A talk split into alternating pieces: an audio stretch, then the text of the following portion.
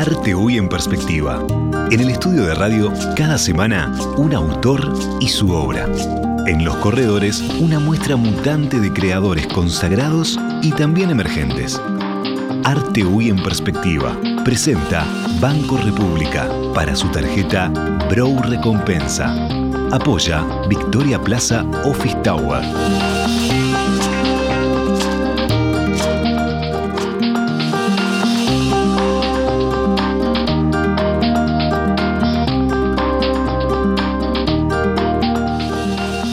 Conversación. Hoy conduce Daniela Blut.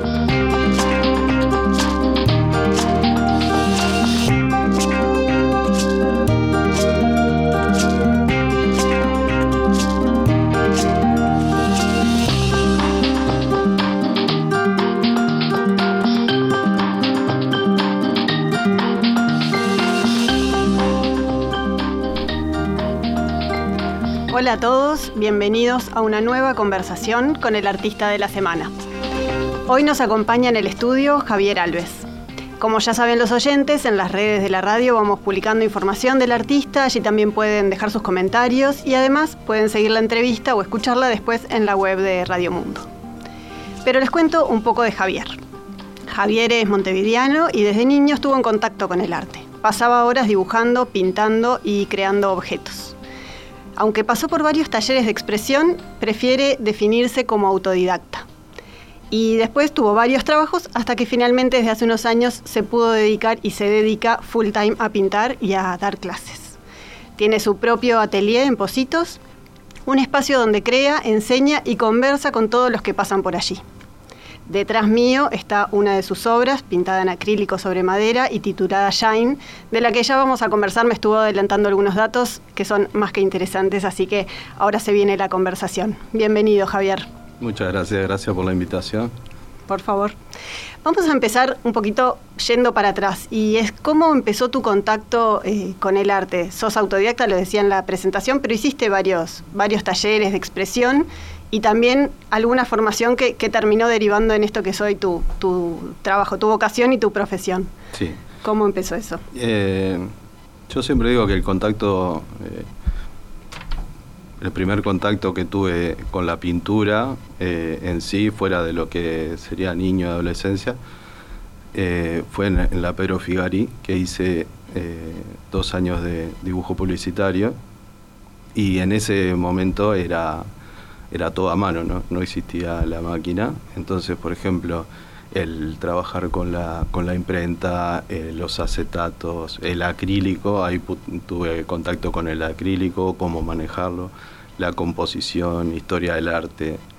Eh, Esa fue la primera vez formal, como que Sí, exacto.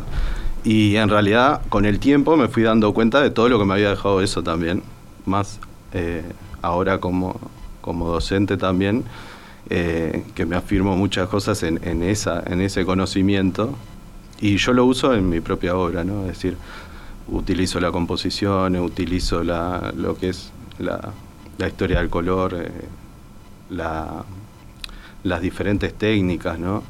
¿Y qué pasó con el dibujo publicitario? ¿Quedó por el camino?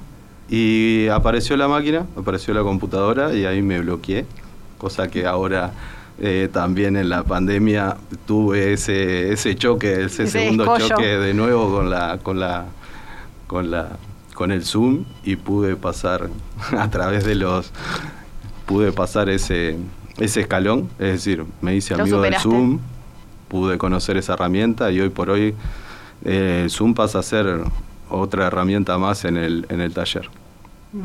Y de niño, este, eso que dice, lo, cuenta en tu página web y también lo, charlábamos un poco en la previa de la entrevista, de, de niño siempre dibujando y pintando, ¿eh? ¿es así? ¿Te recordás? Sí, totalmente. Es decir, el arte para mí estuvo siempre en mi vida, en diferentes, en, de diferentes maneras, es decir, pero lo primero que me asombró de niño fue ver a mi tío dibujar con un lápiz. Eh, dibujos enormes, no sé si era porque yo era chiquito, pero dibujaban cartulinas blancas gigantes. Y con ese lápiz era increíble lo que podía lograr. ¿Un tío arquitecto o un no, tío no, artista? No, no. Que eh, le gustaba dibujarnos. Sí, no tenía ninguna formación eh, artística, pero, pero es decir, era maravilloso la, lo, lo, lo, que yo veía lograr en, en, la, en las pinturas, en, la- en la- en- en los dibujos.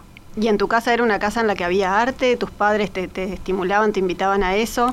No, el esti- estimular sí, no era eh, una casa donde, donde hubiera arte presente, pero sí en lo personal a mí siempre fue como que tenía que estar conectado con las manos eh, en algo. Eh, ¿Y qué hacías? ¿Te, te acordás el primer dibujo o el, o el primer objeto que creaste y que dijiste, "Ta- esto me gusta, esto lo disfruto? Sí, es que yo siempre tenía un cuaderno lleno de dibujos y, y- y, por ejemplo... Queremos agarraba- saber qué dibujos había. Ahora es arte abstracto, pero ahí qué había. estaban, dónde estarán esos dibujos, pero, pero sí, es decir, desde superhéroes, desde eh, paisajes, desde mi familia, de, de lo que fuera, pero aparte me pasaba con, con cosas sencillas, ¿no? Es decir, de agarrar un alambre y darle vuelta. Yo siempre decía que era como una descarga, ¿no? Como que sentías, eh, necesitaba hacer esa, esa descarga a tierra por Ujú. ese lado. Siempre lo tomé de esa manera, esa necesidad de con las manos de transformar, ¿no? De expresar y de, sí. de transformar. Y la transformación, eh, es decir, me marcó tanto que en realidad eh, la obra habla, habla de eso eh, en sí, ¿no? Veníamos conversando que, bueno, es arte abstracto, pero que tiene todo un concepto detrás y, y uno no, varios conceptos. Uno de ellos es la transformación y, y el movimiento. Sí. ¿Qué, qué nos puedes decir de eso? Sí, en realidad en mi obra me, me basé mucho en tratar de, de transmitir eso, ¿no? Creo que también el, el arte abstracto como que tiene eso de, de la simplicidad de, de que si yo eh, tomo un, un soporte, un lienzo, un cartón, una madera, lo que sea, y vuelco pintura, perfectamente puedo decir que es abstracto. Pero también eso le genera un, un vacío a la obra, por eso creo que cuando, cuando hay un concepto, ahí es que empieza a haber arte, ¿no? Es decir, Claro, a veces el, el arte abstracto se confunde con el vale todo, o todo es arte, o, o bueno, o cualquiera, ese preconcepto de cualquiera lo puede hacer y, y Sí. que, que si bien es cierto y cualquiera se puede Sí. expresar, también este, en general hay una idea detrás, un concepto. Sí, ¿no? y, y que en realidad esa idea, fuera de, de- de que yo no, no, para que se entienda, ¿no? Es decir, esa idea me sirve a- al que está creando la obra. Es decir, eso es lo que tengo que tomar, o al menos lo que pienso yo. No necesariamente el que la ve. Claro, porque, viste, o, eh, yo no necesito estar al lado de la obra explicándolo, pero sí el artista empieza a tener un idioma que se, puede, se puede agarrar de ahí para crear. Y eso te empieza a dar una seguridad. Y ahí en la seguridad es que empieza a ver, eh, se empieza a transmitir a través de, de esas herramientas, de esas decisiones que vas tomando paso a paso, se empieza a transmitir hacia, hacia el que ve, hacia, hacia el que termina viendo la obra. Es decir, la obra eh, es el, el- cuadro, en este caso el que, ponerle el que, el que estamos, el que está atrás tuyo, pero afuera de ese cuadro hubieron un montón de momentos de decisiones, pinceladas, de ideas que se que fueron transformándose para tener hoy la Para que hoy ahí. sea ese cuadro lo que es. Exacto. Y ahí es donde creo yo que el concepto es fundamental y qué quiero transmitir desde ahí. Y bueno, y lo demás es, es técnica, es qué, es decir, con qué herramientas puedo trabajar, que desde ahí también transmito, ¿no? Mm. Es decir, Voy a leer un, un fragmento Sí, perdón, de, de tu página web que dice así, en, en tu presentación. En mi adolescencia empecé a interesarme con mayor profundidad por el arte abstracto, consolidándome en él y encontrando por medio de investigación del color, del movimiento, una técnica propia de expresión. Sí. Habla un poco de esos conceptos, ¿no? ahí va. ¿Así lo definirías? ¿Así definirías tu forma de, de hace- de hacer arte? Sí. Y, y- y creo que, que, que en realidad el, el- es imposible también ver un cuadro eh, que no tenga esa potencia. Es decir, ahí empiezas a, a también a tener una firma en la obra, ¿no? Es decir, me- yo te contaba también el tema de mi firma que trato de que siempre esté mezclada en la obra. Es más, hay, hay veces que, que la- las personas me preguntan si lo firmé o no lo firmé y ahí empieza Porque la búsqueda de la firma y en realidad lo tomo como parte de la obra mi firma. Es decir, trato de que esté ubicada dentro de la obra porque creo que, que, soy la obra, es decir, no que esté separada en un lugar. Pero una desprenderte después. eh, no es que esté bien o esté mal, pero... sos la obra y, y está plasmado todo, todo eso que te pasó en, en ella. Y después, lográs desprenderte y que el espectador, el comprador o el visitante de, una muestra interprete sin duda otra cosa capaz que totalmente distinta. Sí, sí, sí. Sí, eso, eso eh, tiene que ser así. Eso es un cable invisible para mí que, que conecta la obra con la persona. Muchas veces pasa que van al atelier y conectan con una obra, no con todas, o no todas las obras les gusta. Eh, eso para mí es normal y es súper natural. Y, digo, no porque yo haga arte abstracto, también me parece que lo demás no, no es arte, no, todo lo contrario. Para mí el arte en realidad es el alma de, la obra, que sea figurativo, sea de la técnica que sea, o el arte que sea, el alma lo, lo hace lo tiene que conectar el, artista, la obra con, la persona. ¿no? ¿Alguna vez experimentaste con el arte más figurativo? Sí, sí. Sí. Sí, es Yo vi alguna cosa que, me pareció que sí, pero... Sí, en realidad la obra que vos me decías eh, es una obra que, yo la disfruté mucho, que era, en realidad también eh, se la dediqué a, es, es el Quijote arriba de, de Rocinante, que igual no se nota tan claro como lo, lo explico, pero Sí, sí, están como simplificados los, trazos. Y en realidad Rocinante, le puso Rocinante para sacar de primer plano al Quijote, ¿no? Es decir, como tomar ese... ese ¿Y esas obras así más figurativas eh, surgen porque hay como una inquietud de ese momento o es para experimentar otros formatos, estilos? No, eso por inquietud. Soy totalmente inquieto y, y creo que, que eso mismo es, es de lo que trato de hablar o de transmitir. Es decir, es imposible que yo quiera transmitir una transformación, un movimiento y que yo sea calmo y, quiere, y siempre mi obra sea igual. Es decir, trato de cambiar. Hacer algo estático y inamovible. Sí, tal cual. Mm. Contanos de Shine, que, ya no me adelantaste algo, ya me dieron ganas de, hacerte la pregunta.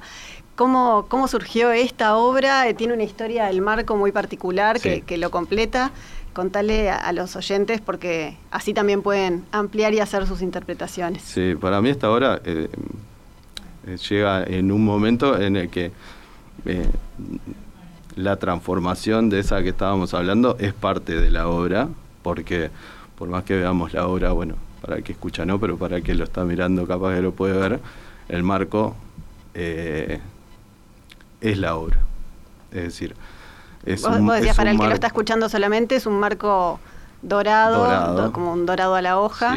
Eh, capaz que más antiguo, una obra tan, que va con una obra bastante más moderna y no tiene paspartú, no hay, no hay una distancia entre la obra y el marco. Exacto. Y eso en realidad fue de esa manera, decidido de esa manera, pero aparte la historia del marco me pareció interesante en base a esa transformación que yo busco transmitir.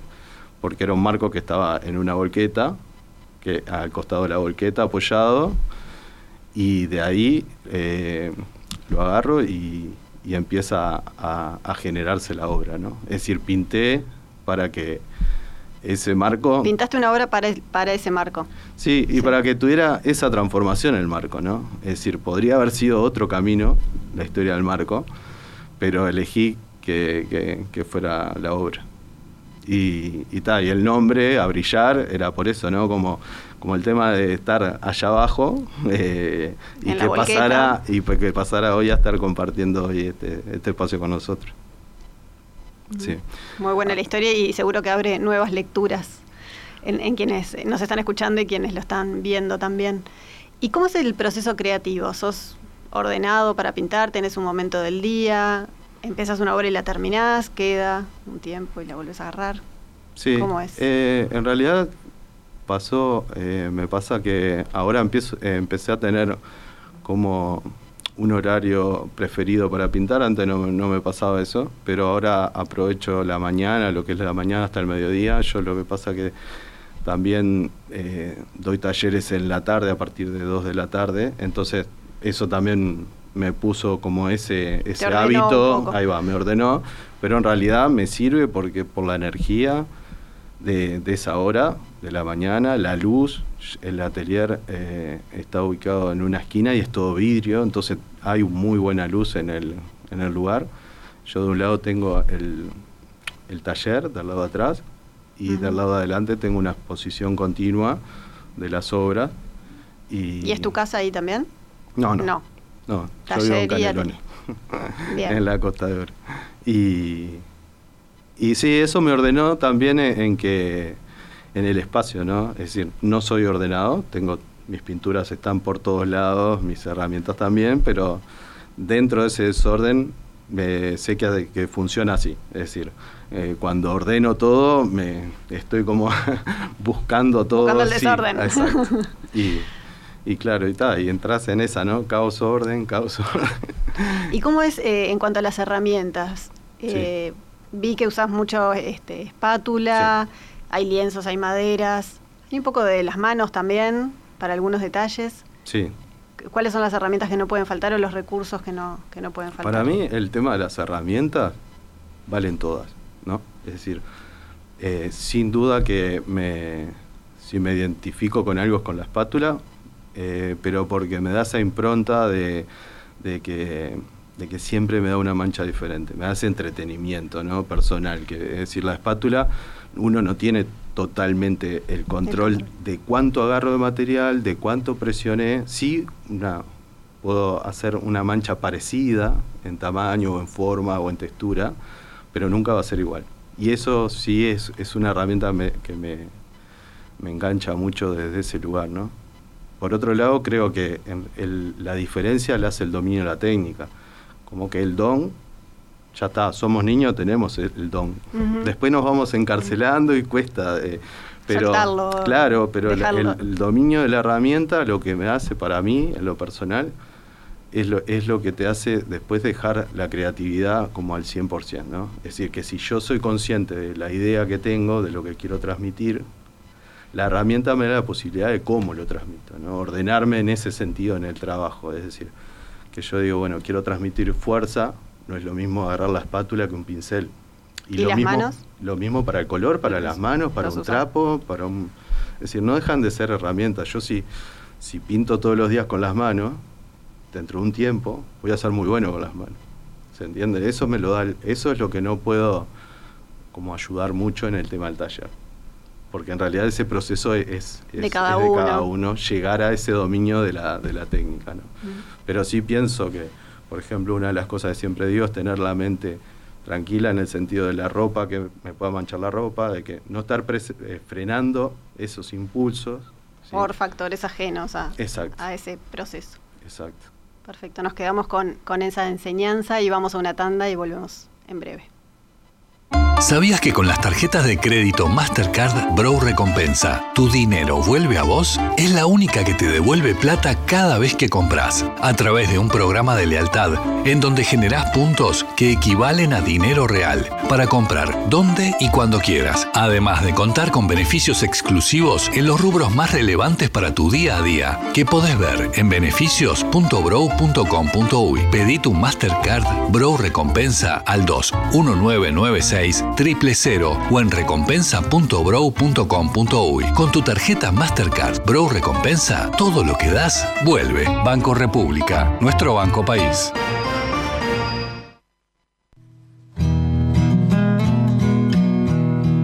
Para comunicarse con la conversación, recibimos vía WhatsApp 091 525252.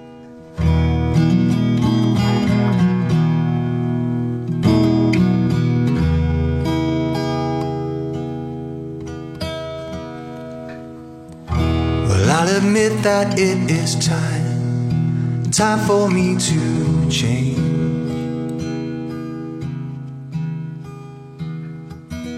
And I'll admit that it is time, time to rearrange.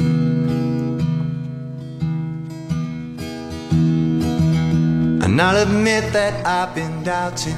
Volvemos con Javier Alves en la conversación del jueves. Eh, vamos a cambiar un poco de tema, hablaste un montón de, la técnica de las obras. Quería entrar en otra de las grandes áreas que, tiene tu trabajo, que es el del taller, el de la docencia, el de la atención al público. Desde hace varios años tenés un local que ya me contabas, que bueno, que es taller y, atelier en Avenida Brasil y Lázaro Gadea, pleno Positos. Para los positenses es enfrente a las gaviotas, una referencia que no, no se puede perder de vista. Y, bueno, me, daba curiosidad también que nos cuentes un poco qué pasa con la gente, si la gente se anima a entrar, a preguntar, si preguntan por los cursos, si preguntan por la obra, si se animan a comprar obra, si les gusta saber del artista, quién es, qué hace, cómo lo hace. Y bueno, también estamos abiertos, por supuesto, a recibir los mensajes de, los oyentes en el, en el, celular, que pueden mandar sus mensajes al 091-525252, o también en las redes, comentar en, el Instagram de, Radio Mundo, de Perspectiva, y nutrirnos también un poco de, sus experiencias, que, siempre están buenas. ¿Cómo, ¿Cómo es que surgió esa idea? Porque es arriesgado también abrir un, un atelier y un taller abierto al público, ¿no? Y que, bueno, decías, este, no es tu casa, no es que lo hiciste en el garage, en el patio, en el sótano. ¿Cómo, ¿Cómo surgió esa idea, esa iniciativa? Sí, en, en, eh, el tema del atelier a mí lo que, lo que me atrapa de, es poder conectar con la gente y no quedar eh, en ese espacio de entre medio, ¿no? Eh, a veces los procesos del artista empiezan por la galería, por la exposición, y es como en el, atelier lo que, lo que me parece que, está muy bueno es ese, eh, esa parte en la que me arrima la persona. ¿sí? Es decir, que se genera un espacio donde la persona le, le costó mucho eh, después que abrí empezar a entrar la gente, ¿no? Llegó decir, muchos momentos de estar sentado así preguntándome a ver si era lo correcto lo que estaba haciendo, pero hoy por hoy es súper productivo, desde el niño hasta el adulto, y, escuchar a la gente, ¿no? Es decir, el... ¿Quiénes son los que más entran? ¿Es gente que va de paso, gente del barrio que lo, eso, lo mira una vez, lo mira dos veces hasta que se animó?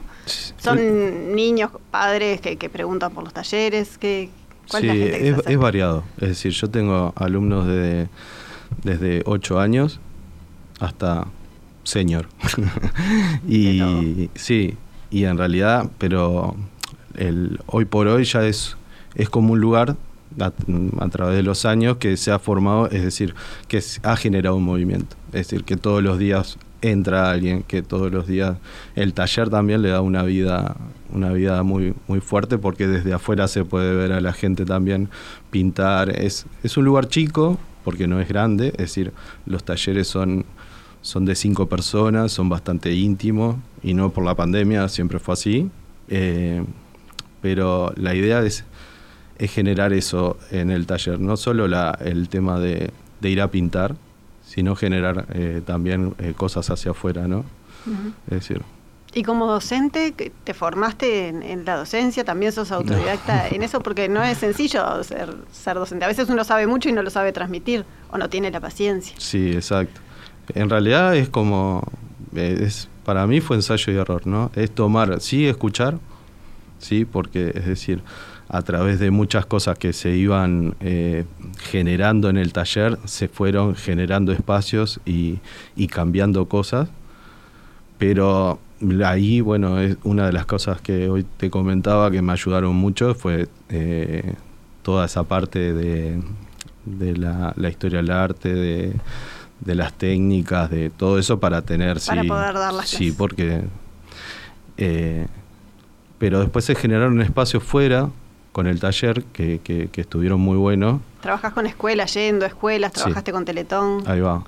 Y esos espacios para mí son fundamentales y son fundamentales compartirlas con el taller, porque es decir, ahí ya empieza a haber eh, un hilo, una manera de moverse como taller también. Es decir, ya la obra no pasa a ser solo lienzo, pasa a ser, eh, la gente del taller empieza a, generar lo mismo, ¿no? Es, eso es lo lindo, que en, las escuelas eh, fue muy productivo porque el Zoom me pudo arrimar también a, esa parte. O sea, en la pandemia también seguiste haciendo cosas. Sí, la pandemia eh, nos obligó a transformarnos a todos, pero en la parte mía que que con, el tema del Zoom me pude conectar con gente del interior a través de talleres, era cómo modificar todo un taller que, tiene una eh, la presencialidad, pasarla al Zoom y que, y que tenga sentido, ¿no? Que, el taller no sea solo por, por, el tema económico, sino que si yo, por ejemplo, no siento que el taller tiene esa magia, a mí me pincha, entonces estoy,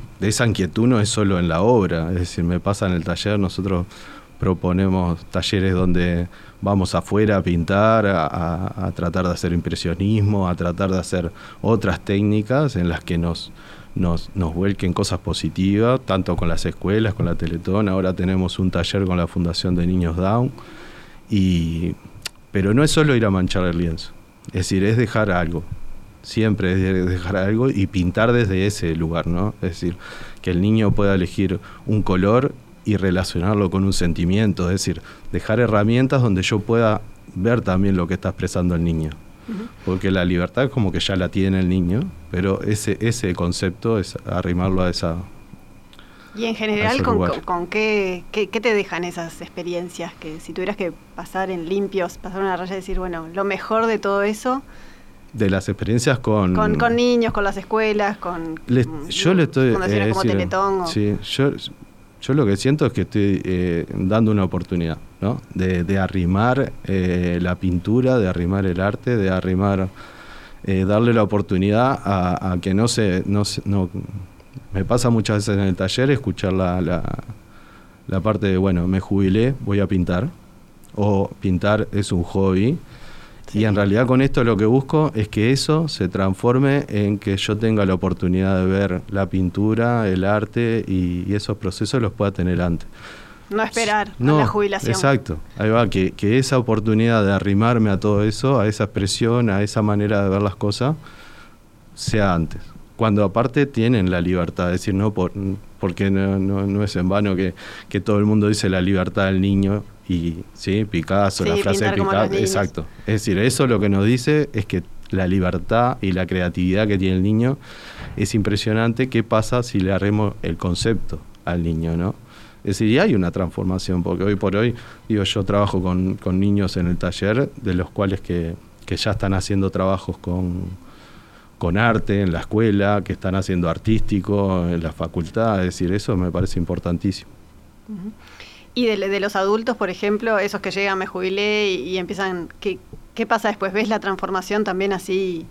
Sí, yo apuesto de la misma manera. es decir, hoy por hoy, fíjate que hay 15 eh, personas del taller que están exponiendo en Punta del Este en una galería. Ahora eh, dura hasta el 15 de mayo esa exposición de, alumnos, del, taller. alumnos del taller. ¿En qué galería? Sí. En Max Gallery, que está en Avenida Italia y Orinoco, en Punta del Este. Y, bueno, es, es, gente que capaz que fue con esa idea y hoy por hoy está exponiendo, ¿no? Es decir, en ese lugar. Eh, no es que lo... Hay gente que sí se anima a dar esos pasos, gente que no, pero dar la oportunidad que den esos pasos y que lo miren diferente, que no, no sea solo voy a mi cuadradito a pintar y nada más, eh, me parece que es parte del taller, ¿no?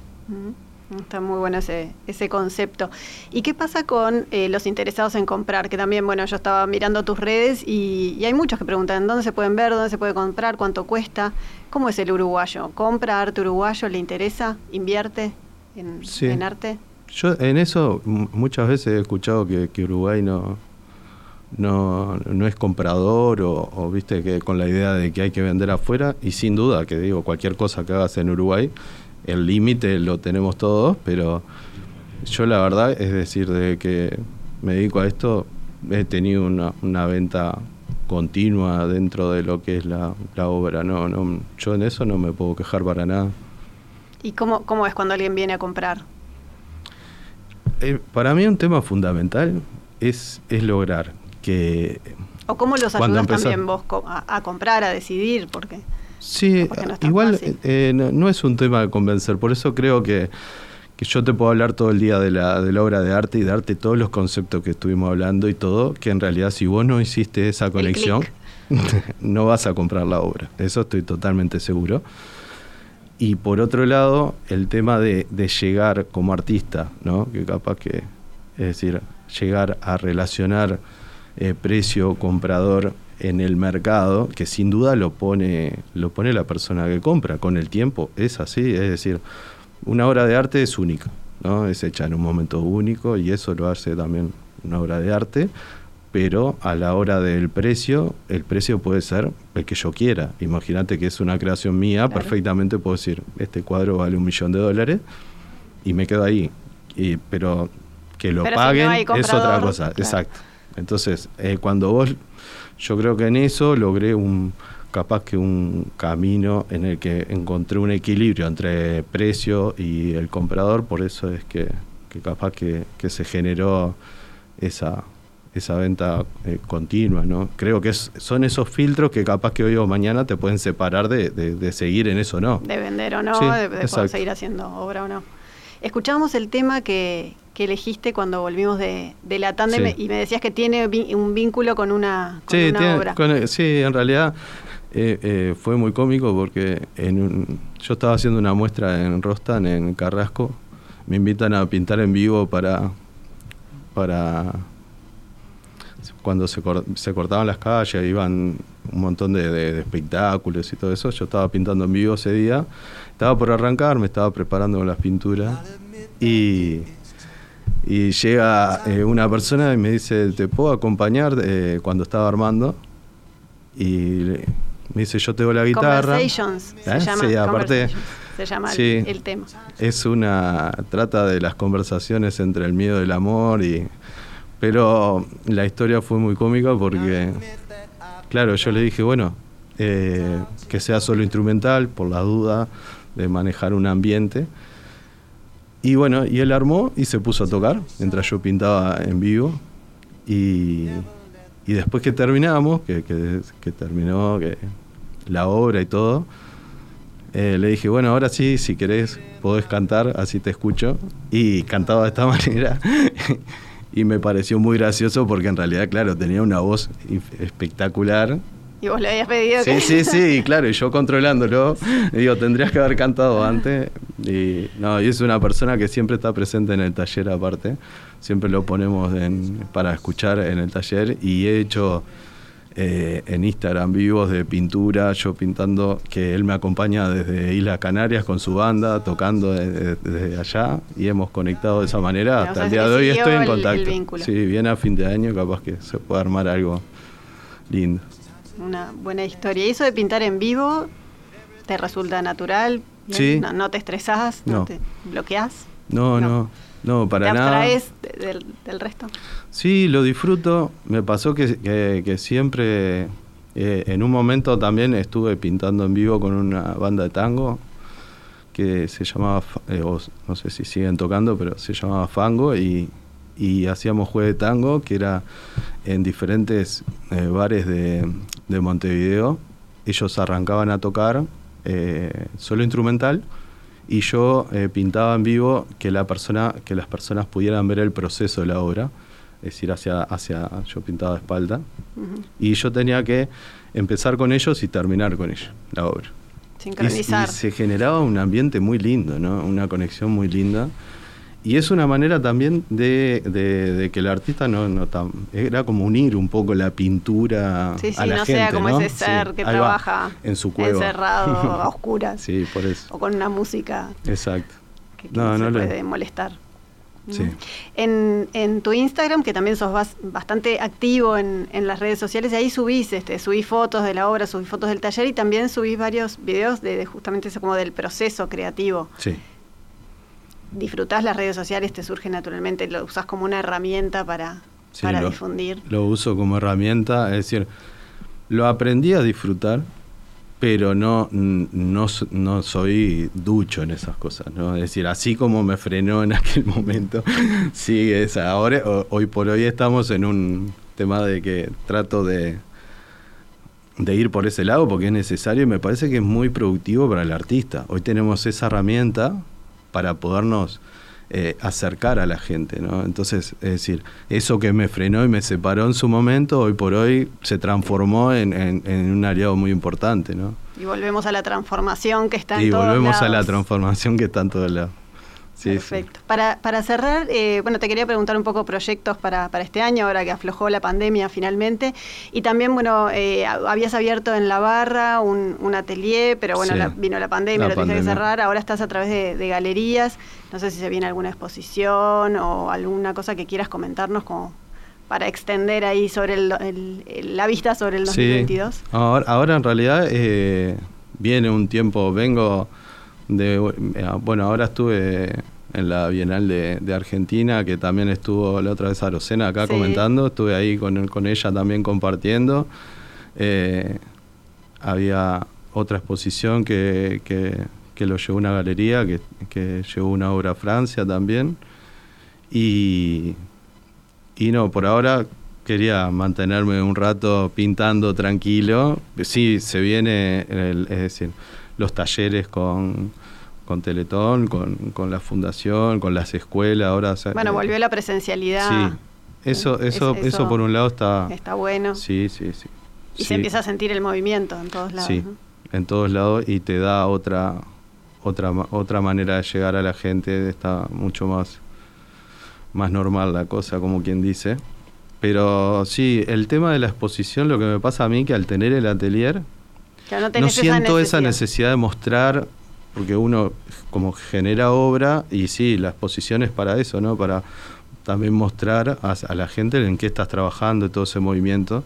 Y yo muchas veces eh, me pasa eso, que, que, al tener la exposición continua en ese lugar y poder estar mostrando mi obra, no siento esa necesidad de la exposición. Por más que es importante y forma parte de esos procesos de, pero también es como te digo, ahora estoy haciendo talleres también en Punta del Este los sábados de, tarde y, está. El tema talleres que la gente se, se, puede inscribir, es para adultos, es para niños. Sí, sí, igual que acá que, que Montevideo en realidad es, ¿Y en qué galerías estás en Punta del Este? En Los Caracoles, en José Ignacio y en, y en Max Gallery en, en el centro de Punta del Este. ¿Es un público diferente, un, un acercamiento distinto o, no notas diferencias con, respecto a lo que vivís acá en, no, en tu eh, atelier? sí, lo que pasa es que no tengo el contacto directo.